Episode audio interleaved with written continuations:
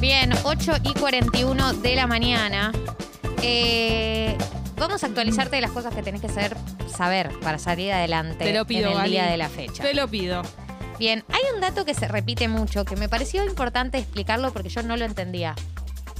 ¿Qué es? Que es eh, eh, mucha gente diciendo, ¿sabías que actualmente hay en Argentina más gente vacunada con dos dosis que con una dosis? Mucha gente está diciendo, ya hay más gente vacunada con dos dosis. Con una, vos decís, ¿qué?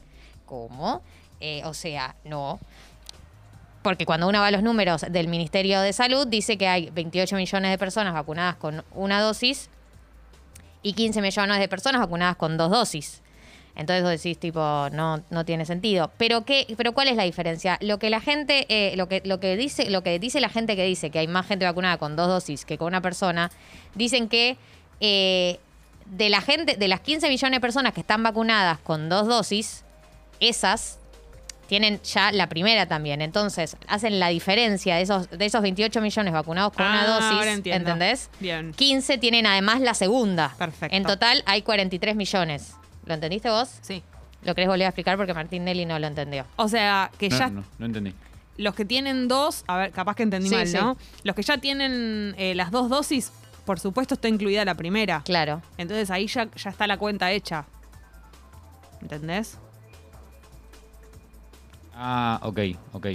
¿Me explico? No sé cómo decirlo de una manera más No, no, clara. está bien. Sí, sí, los que ya tienen la segunda es porque ya tienen la primera. Claro, Exactamente. exacto. Entonces, cuando la gente dice que hay más vacunados con dos dosis que con una, se- se refiere a que estos 15 millones que tienen dos dosis incluye la primera también. Y la diferencia entre los que tienen la primera dosis, o sea, la diferencia es eh, de esos 28 millones que tienen eh, una dosis, además 15 tienen la segunda. Claro. ¿Me explico? En porcentaje. En O en- porcentaje. Ok, ok. ¿Me explico? Entonces eso lo explico porque yo no lo entendía hasta que no leí una explicación que lo explicara. Por eso hay mucha gente diciendo igual ya es- hay más personas con dos dosis Sí. que con una dosis. Igual es confuso. O es sea, te- confuso. sí. Eh, pero y en números Mm. netos, digamos, vacunados con una dosis hay 28 millones y con dos dosis hay 15 millones. Eso te lo explico porque lo, yo lo estuve leyendo y era tipo, pero no entiendo lo que quiere decir esta declaración sí. que están diciendo. Eh, así que lo explico también para la gente que no lo entendió. Eh, vamos a las noticias del día de la fequia. Eh, murió el ex juez federal Norberto Ollarvide a sus 70 años. Estaba internado en el sanatorio Otamendi eh, atravesando una neumonía bilateral producto de haber contraído coronavirus. Eh, seguramente lo conozcan a Ollarvide porque fue uno de esos jueces muy mediáticos, Sí. eh, acusado de tener vínculos con el poder de toda la vida, eh, desde el vínculo con, con causas, desde causas vinculadas al kirchnerismo, al menemismo, eh, sobre seguimientos polémicos, vínculos con, digo, eh, cosas como, por ejemplo, haberle revocado la prisión domiciliaria a, a Videla en los 2000 o eh, la resolución que catalogó el accionar de la AAA como delitos de lesa humanidad. Esos fueron como sus, sus fallos más conocidos. hits. Sus hits, sus greatest hits. Además era un personaje, por decirlo así. Como... Era un personaje mediático, estuvo por ir al bailando. Claro, te lo Eh, vas a acordar eh, de, de- de cómo se vestía, que Sí. era muy excéntrico, Iba bailaba. a la mesa de Mirta, bailaba, hizo todo. Eh, tenía mucha exposición pública. eh, y estuvo eh, y tuvo alrededor de medio centenar de pedidos de juicio político por presunto mal desempeño Mm. y en el 2001 estuvo a punto de ser destituido por eh, connivencia con la policía federal pero eh, fue el mismo día el mismo día de- del atentado de las Torres Gemelas o sea el 11 de septiembre el Senado lo, ratificó en su cargo, como que le dieron de baja la, causa, el, el, peroni- el peronismo tenía en ese momento mayoría, como que la medio la dieron de baja y estábamos ahí en el medio del, del 9-11 y pasó. Eh, durante el gobierno de Macri, en el 2016, renunci- este, él estaba en medio de un proceso en su contra del Consejo de la Magistratura y renuncia finalmente. Eh, y la administración de Macri acepta, eh, resuelve aceptarle la dimisión en lugar de continuar con el trámite para ver si lo expulsaban o no. Era un, proceso en su contra en el Consejo de la Magistratura, que es la institución que se encarga, digamos, de eh, la instrucción de jueces, eh, los juicios a los jueces, fijales, bueno, como todo, todo es- ese mundillo. Así que ese fue como el final de su vida eh, profesional. Y en los últimos años era columnista en el programa de Coco Silly en Radio 10. Eh, Así como lo escuchás. Así como lo escuchás, sí, había tenido como ese devenir.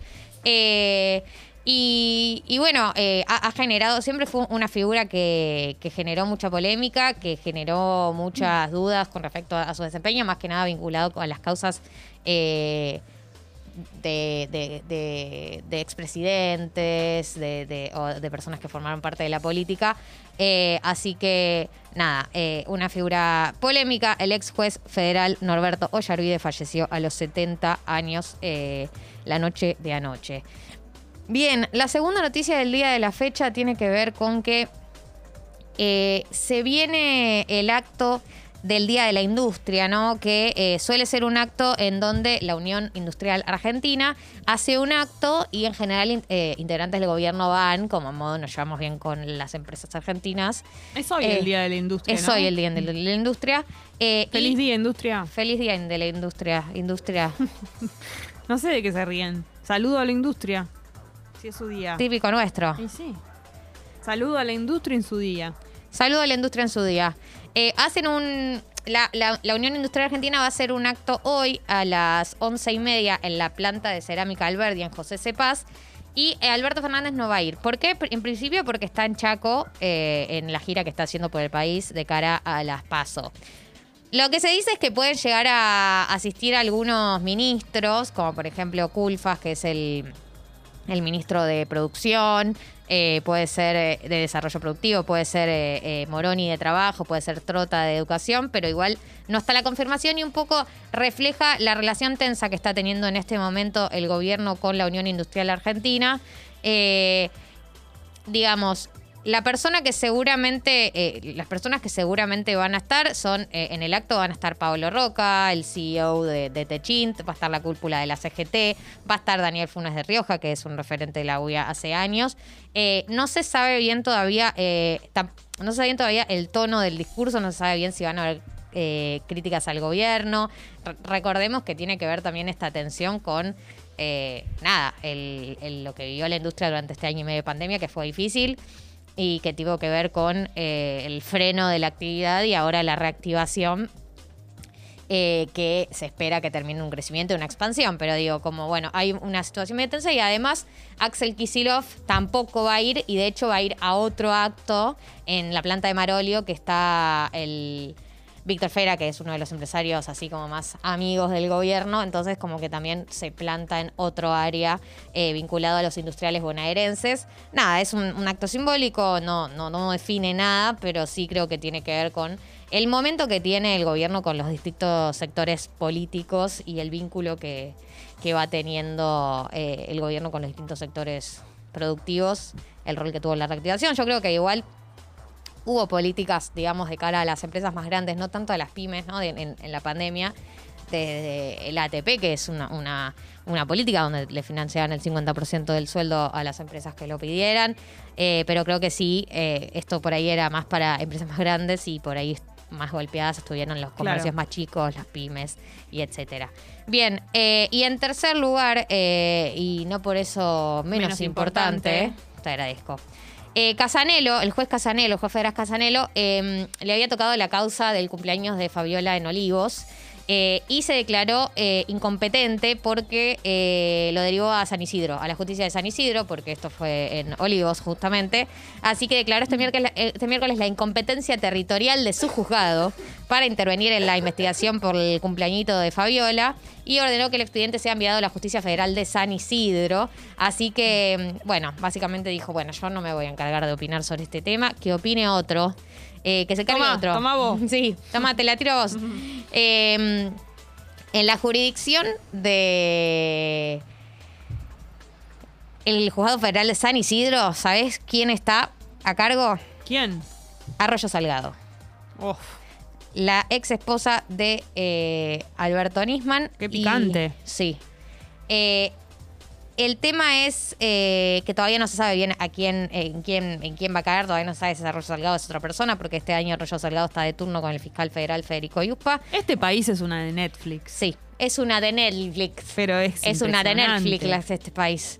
Eh, así que vamos a esperar en las próximas horas a ver a quién le cae la causa y cómo evolucionan las cosas, pero sin duda si le cae a Arroyo Salgado sería como nada. Eh, sí, una de Netflix. Tampoco- O tal vez pensar que no son tantos los jueces y juezas y por eso también escuchamos los nombres repetidos.